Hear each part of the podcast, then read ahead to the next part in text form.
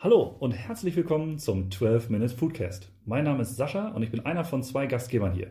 Zu mir passen die Begriffe Food Lover, Nature Friend, Hotel, Gastro, Holiday Fan, Apps und Software, Digital Marketing und Booking Engines.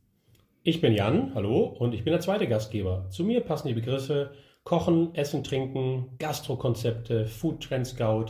Selbstständig mit zwei Restaurants bin ich auch noch und wer mehr wissen will, unter www.beyond-gastronomy.com. Kurz und knackig geht's in zweimal zwölf Minuten auf den Garpunkt für Interessierte, Genießer und Gastgeber. Dabei reden wir locker und unverblümt. Eat, Drink, Repeat. Herzlich willkommen zur Folge 20. Heute, na Schatz, wie schmeckt es dir? Wir gehen der Sache des Geschmacks mal auf den Grund. Und zwar haben wir, das ist ein Wunsch von Tanja, die gesagt hat, lasst doch mal oder sagt doch mal, wie ihr, wie überhaupt der Geschmack entsteht und das könnt ihr doch mal ein bisschen analysieren. Äh, herzlich willkommen, auch wieder Jan. Wie schaut's aus? Äh, was hast du denn zum, als Geschmäckle heute mitgebracht? Ich habe was Wunderbares dabei, was hervorragend schmeckt, lieber Sascha. Ähm, und zwar ist es eine Kalamansi-Frucht. Oha, das äh, erwischt mich tatsächlich. Also ein bisschen was weiß ich ja auch, aber das habe ich noch nie gehört. Was ist das denn? Klingt, klingt ein bisschen wie eine Kampfsportart, ne, wenn ich das gerade ausspreche. eine, eine Kalamansi ist eine, also optisch sieht es aus wie eine zu klein geratene Limette. Schmecken tut es sauer und süß, also nicht ganz so sauer wie eine Zitrone. Ähm, und in die Süße kommt so ein bisschen Mandarinenaroma mit rein, weil die Kalamansi nämlich ähm, eine, eine, eine Züchtung ist, also ein Hybrid aus Kumquat und Mandarine. Ich wollte gerade sagen, das hört sich, also Kumquat kenne ich, ist glaube ich auch hier in dem äh, Lebensmittel-Einzelhandel in den Supermärkten angekommen, das kennt man. Kalamansi, äh, wo, also gibt es das schon irgendwo zu kaufen oder ist, muss ich dafür um den halben Globus? Also ich musste mindestens mal durch ganz viele Asialäden in Hamburg, um, um, um die mal zu bekommen. Grundsätzlich ähm, ist die Kalamansi heimisch auf den Philippinen. Also da wird sie im riesengroßen Teil angebaut und eignet sich wirklich hervorragend zum Kochen, eignet sich sensationell irgendwie für Eis, für Desserts, für, ähm, für Limonaden weil einfach eine gute Kombination mit drin ist. Ne? Eine Zitrusfrucht, ein bisschen mit Süße von Mandarine, eine ganz leichte Bitternote, also äh, einfach eine schöne, schöne Mixtur. Coole Nummer. Das, äh, da ist ja direkt, sind ja die Geschmacksknospen gehen ja direkt an.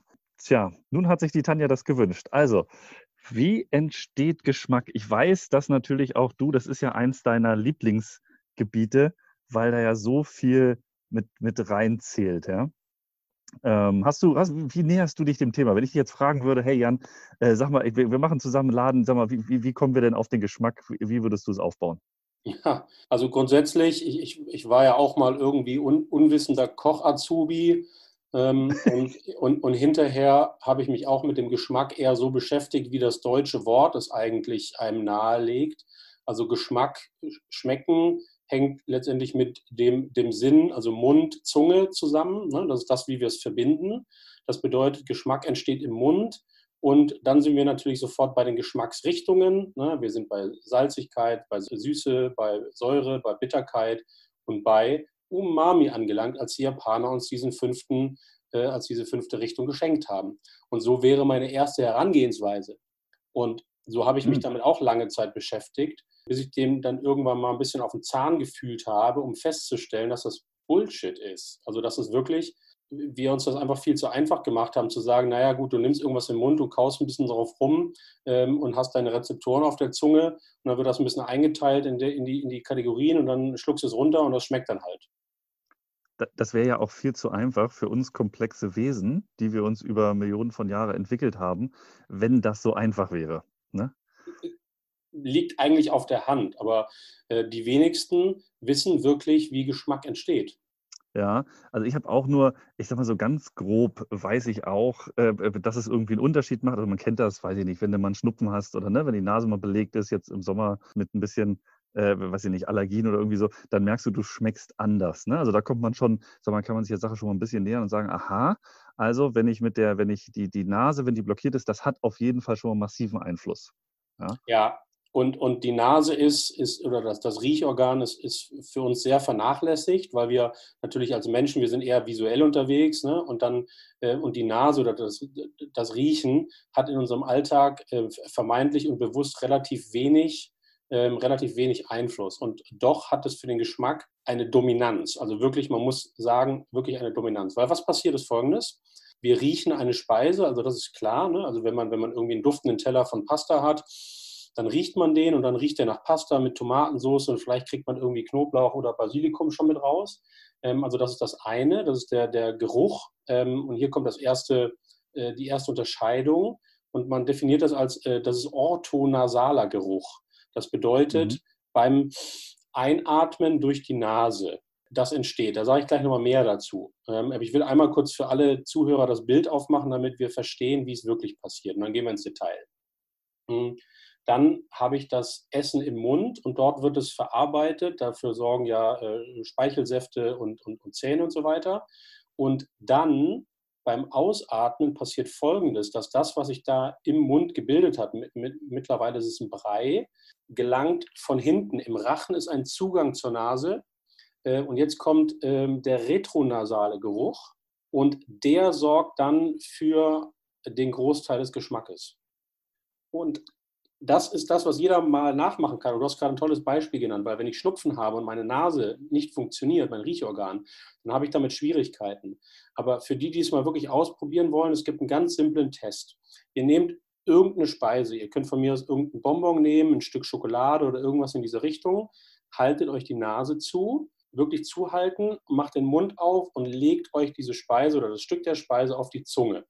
So, was jetzt passiert ist, eure Zunge kann wahrnehmen Textur und vielleicht Temperatur. Ähm, vielleicht kann es verorten, wo es liegt. Und wenn etwas zum Beispiel sehr süß ist oder sehr salzig, dann wird das in der Zunge ähm, schon wahrgenommen, aber mehr eben nicht. Und wenn ich jetzt mit geschlossener Nase immer noch ausatme, passiert auch noch nichts, sondern erst wenn ich die Nase wieder aufmache, dann entsteht Geschmack. Ja, und das ist ja auch etwas, ähm, ich sag mal, wir beide trinken ja nun auch gerne mal ein, ein, Glas Wein und philosophieren dabei auch gerne ein bisschen. Und eben jeder, der so ein bisschen sich mit Wein beschäftigt, kennt das auch. Also die, die richtigen Weintrinker, wenn sie versuchen, die Geschmacksnuancen ja, rauszukommen und, und, und da wirklich mal die verschiedensten Aspekte so eines Weins zu durchleuchten, dann wird auch am Gaumen gegurgelt. Ja, und da wird genau, da wird eine Luft, ein Luftgemisch noch aus dem Wein erhoben und dann wird tief ein- und ausgeatmet. Da wird der Wein nicht mehr getrunken und dann kommt erst überhaupt heraus, ist das, ist das Pfirsich, ist das, ne, ist das Kirsche, was sind überhaupt für Geschmacksnuancen da drin? Und das ist genau passiert dann da hinten am Gaumen. Ne? Ja, und, ähm, und wenn man sich damit ähm, ein bisschen detaillierter beschäftigen will, also es gibt ein wunderbares Buch, hm, das heißt äh, Neurogastronomy. Neurogastronomy ist geschrieben von Gordon Shepard. Ähm, das ist einer der ähm, weltweit führenden Forscher auf diesem Gebiet, der sich dem mal angenähert hat. Und letztendlich ist das auch relativ klar zu erklären. Also mal nur ein Beispiel. Also ich kann Kaffee, äh, kann ich innerhalb, kann ich irgendwie runterbrechen auf, auf 600 äh, Einzelbestandteile, die irgendwie zu diesem Geschmacksbild führen. Und das kriege ich, das kriege ich gar nicht, äh, das kriege ich gar nicht mit dem Mund hin, das kriege ich gar nicht mit dem normalen Einatmen hin. Da müssen mehrere Sinne zusammenarbeiten. Und wenn man das noch mal ein bisschen äh, weiterspinnen möchte, dann, dann hat man herausgefunden, dass äh, das, was dann passiert, also was retronasal wahrgenommen wird, das wird jetzt mal abgeglichen. Also das geht einmal, das geht dann ins Gehirn und landet dann irgendwo im olfaktorischen Kortex und wird dann nochmal mit dem limbischen System abgeglichen und dann entstehen dort Erinnerungen und Gefühle. Äh, und diese, diese Verbindung oder das, was ich jetzt so lapidar irgendwie in ein, zwei, drei Minuten sage, äh, das ist für, für uns Menschen immer schon auch ähm, überlebensnotwendig gewesen. Also diese Vergleiche herstellen zu können, weil wir, weil wir ja von klein auf lernen. Wir, wir bauen so, ein, so einen Kasten auf von Geruchsbildern, ne, sagt man dazu. Und die werden immer wieder abgeglichen, um zu gucken, ist etwas gut für mich, ist etwas schlecht für mich. Und wir können tatsächlich äh, Geschmack lernen, heißt das auch automatisch. Also das heißt, dieser entwickelt sich. Das ähm, kann, kennt auch jeder. Also ich merke gerade, wie natürlich äh, mein wunderbares Laienwissen auf dein absolutes Profiwissen trifft. Und ich glaube, das wird einigen Zuhörern so gehen. Ähm, wie tief man sich wirklich mit diesem Thema auseinandersetzen kann, kann er nur, dass ein oder dass man Geschmäcker lernen kann, beziehungsweise eine Art Gedächtnis, hat, Gedächtnis hat. Ähm, Gibt es ja dieses klassische Beispiel, was ich auch gerne immer so im Alltag bringe, ist, wenn ich an einem McDonalds vorbeifahre, obwohl ich da sehr lange nicht mehr drin war, weiß ich, wie der Cheeseburger schmeckt. Ne? Das sind äh, ganz klassische Sachen, die sind abgespeichert worden und so geht es mit jeder Speise, die nach und nach sich dann halt auch, auch entwickelt. Ne? Also mein erstes Empfinden von Käse äh, hat sich jetzt natürlich gewandelt, wenn ich dann verschiedenen Käse ausprobiert habe und so weiter. Und ähm, das sind so Beispiele, dass man mal versteht, aha, was heißt denn überhaupt Gedächtnis ja, des ja. Geschmacks? Genau, und das kommt viel, kommt das wirklich dann am Anfang über den Orthonasalen, also weil du riechst ja erstmal eine Speise und dann, dann wird das abgeglichen, kenne ich das schon, also dann entsteht die Erinnerung, dann kommt eventuell das Gefühl, was du damit verbindest, hoch ähm, und entsprechend triffst du dann unterbewusst auch eine Entscheidung, ob du es weiter isst oder nicht. Ähm, Im ganz im Gegensatz übrigens zu, das fand ich auch total interessant, also diese Geschmacksrichtungen, wie wir es nennen, also Geschmacksrichtung ist ja in dem Moment auch schon ein falsches Wort wieder, aber äh, salzig, sauer, bitter, äh, süß und umami, das kriegen wir mit der Geburt mit. Also das, ist, das müssen wir nicht lernen. Also das haben Forscher mit, mit äh, ganz äh, frisch geborenen Kindern probiert. Äh, die haben zum Beispiel irgendwie mit einer Pipette eine Zuckerlösung denen auf die Zunge gegeben und das Kind hat gelächelt. Äh, und bei salzig gab es fast keine Regung und bei bitter gab es irgendwie so ein abwiderndes äh, Gesichtsausdruck, weil wir, wir kriegen das mit, wir kriegen das gelernt. Ne? Also süß ist gut für uns, weil Zucker ist Energie, die brauchen wir. Ähm, Salz ist auch wichtig wegen Mineralstoffen und bitter ist meistens ein Zeichen davon von schlecht und demzufolge nicht essen. Und, und diese Bereiche sind, sind von Geburt an vorhanden. Und Gerüche landen eben dann auch direkt im kognitiven Bereich. Also die werden im Hirn wesentlich höherwertiger gehandhabt. Also super, super ähm, krasses Thema. Äh, und, und wie gesagt, der Shepard forscht da sehr stark zu und ähm, hat ganz viele tolle Sachen rausgefunden. Und auch äh, Spencer in Oxford, der, der macht auch ähnliche Dinge damit, was uns einfach zeigt, wie, wie sehr wir den Geruchssinn vernachlässigt haben beim Geschmacksbild.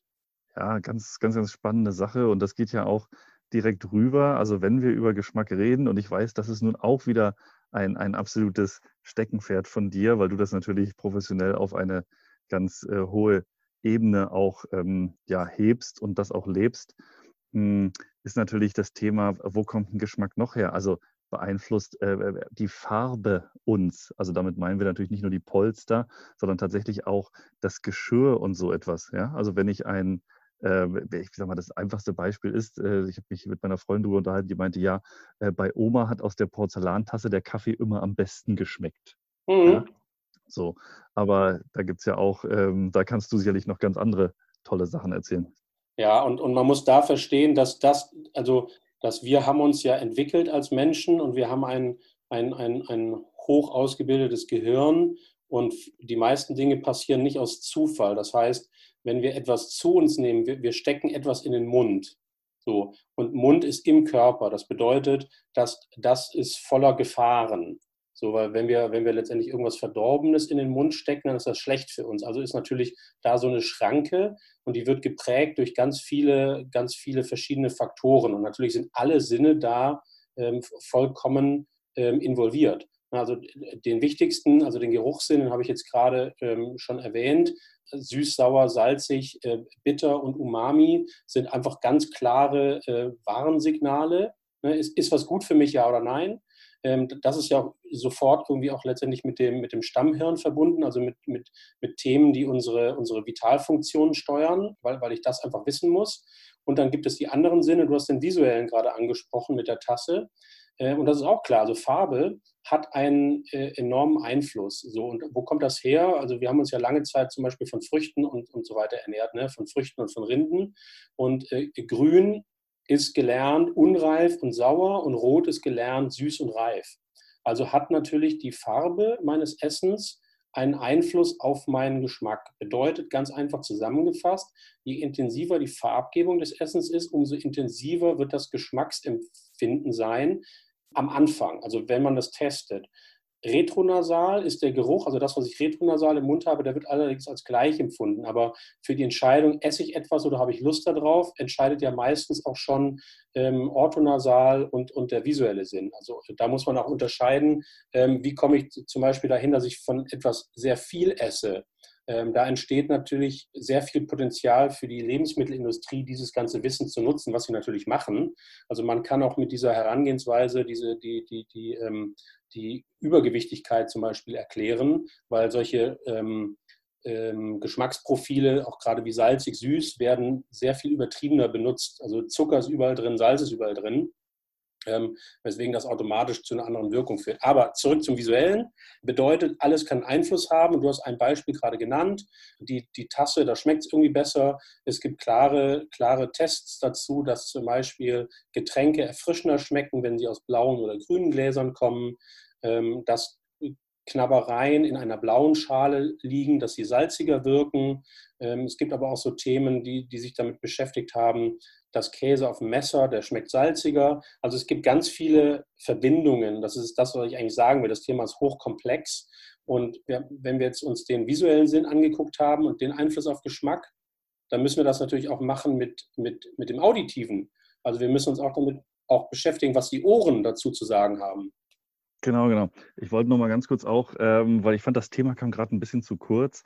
Also, dass die visuellen Reize, weil du gesagt hast, ja, äh, man kann damit auch die Übergewichtigkeit erklären, heißt ja auch äh, ganz klar, dass es genutzt wird, um uns zu manipulieren. Also das, was jetzt so schön klingt, also wenn man jetzt sagt, okay, ich versuche ein schönes Gericht zu machen und das zu unterstützen mit den passenden Farben und so weiter, das wird natürlich auch genutzt. Also muss man auch immer mal mit wachen Augen durch den Einkaufsmarkt gehen oder überhaupt überall mal hingehen, mal gucken, wie wir auch manipuliert werden.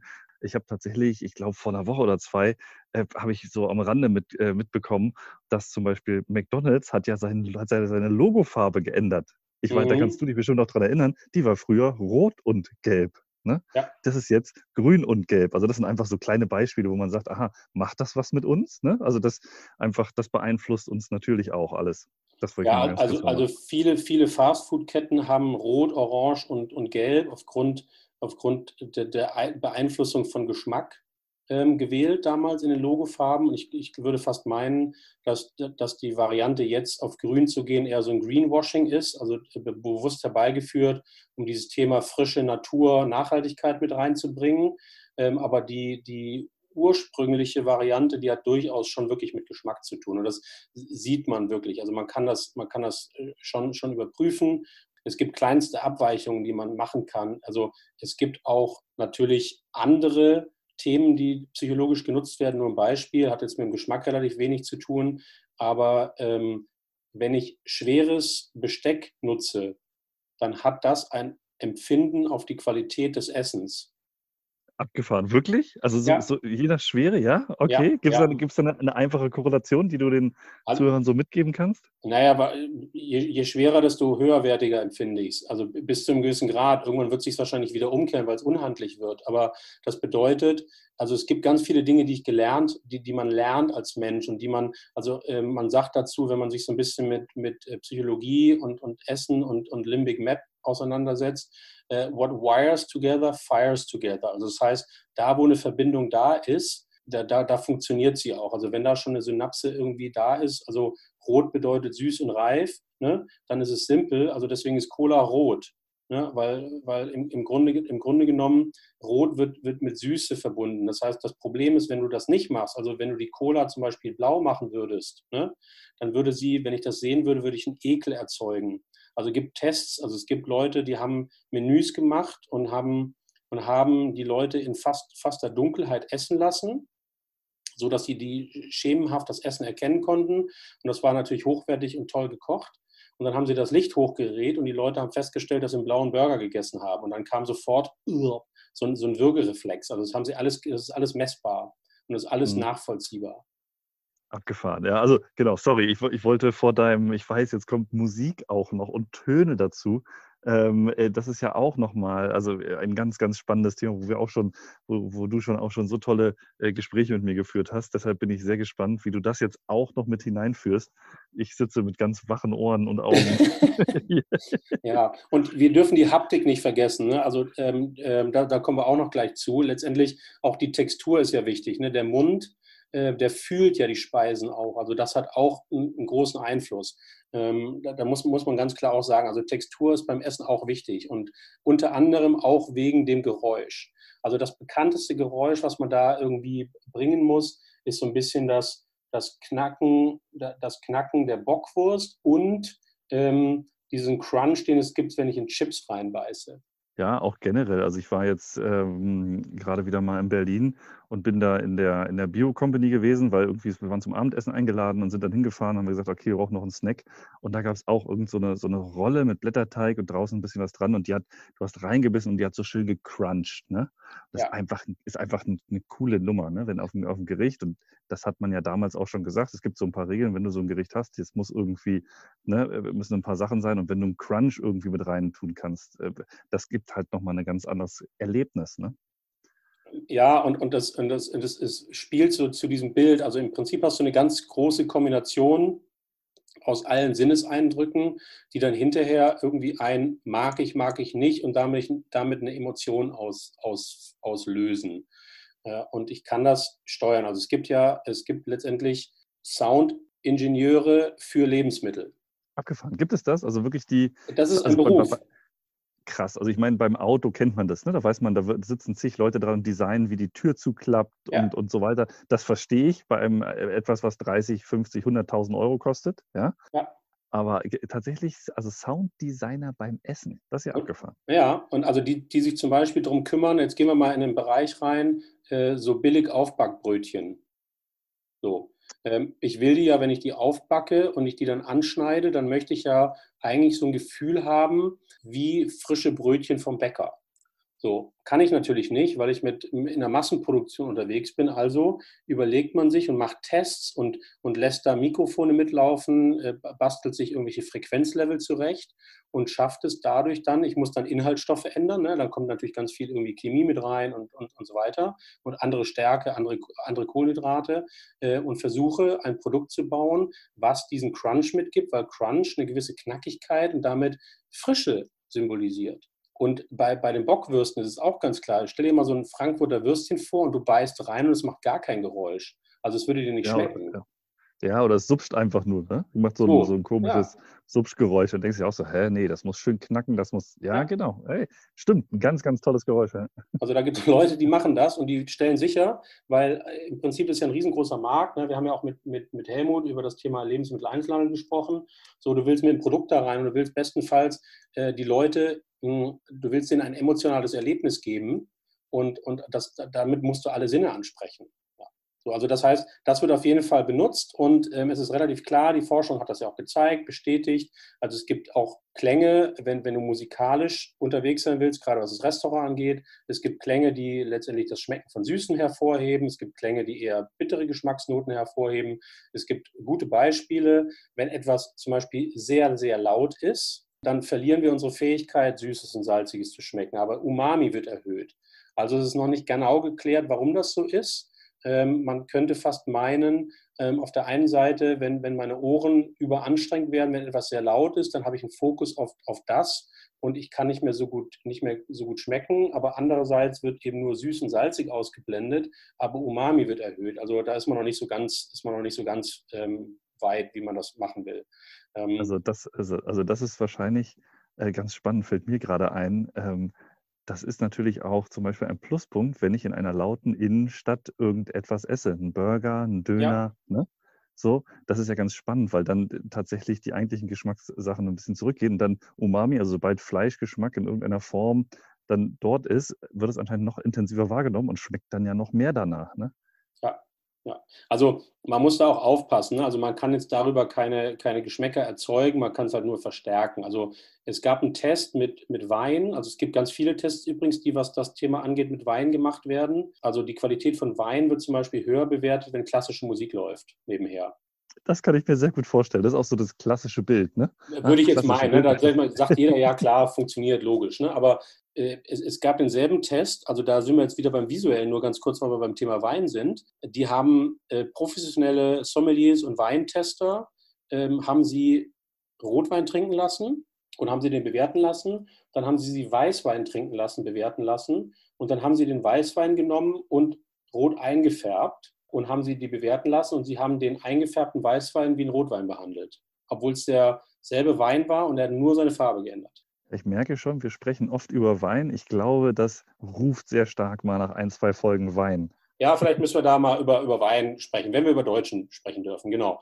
Ja, ja also äh, bedeutet, äh, wir, wir haben hier ein Feld vor uns, was äh, immer weiter erforscht wird. Also diese Wissenschaft Neurogastronomie, die ist auch noch relativ neu. Also es gibt Forschungen zum Thema Geschmack und, äh, und, und, und einzelne Studien dazu, die gibt es schon länger, vielleicht aus den 70er Jahren, aus den 80er Jahren, aber ist auch noch relativ jung, ne? sind jetzt auch nur 50, 50, 50 Jahre ungefähr. Und äh, da geht sicherlich noch ein bisschen was und, und, und äh, man kann sich das ganze Gehirn auch jetzt vorstellen und man weiß, wie was zusammenhängt. Man hat erklärt, dass der Geruchssinn auch im kognitiven Zentrum wesentlich stärker äh, ausgeprägt ist. Das heißt, es scheint für Menschen wichtiger zu sein, wie etwas riecht, als wie es schmeckt. Also um, um das nochmal äh, hervorzuheben. Und das bringt natürlich ganz viele äh, Möglichkeiten mit, wie man das nutzen kann. Und ich glaube, für diejenigen, die sich im gastronomischen Bereich ähm, bewegen, die sollten sich diese Folge mal ähm, auf der Zunge zergehen lassen und dann zu überlegen, was hat das mit meinem Konzept zu tun. Weil das bedeutet ja automatisch, dass letztendlich alles, was ich im Restaurant mache, einen Einfluss hat auf das Geschmacksempfinden.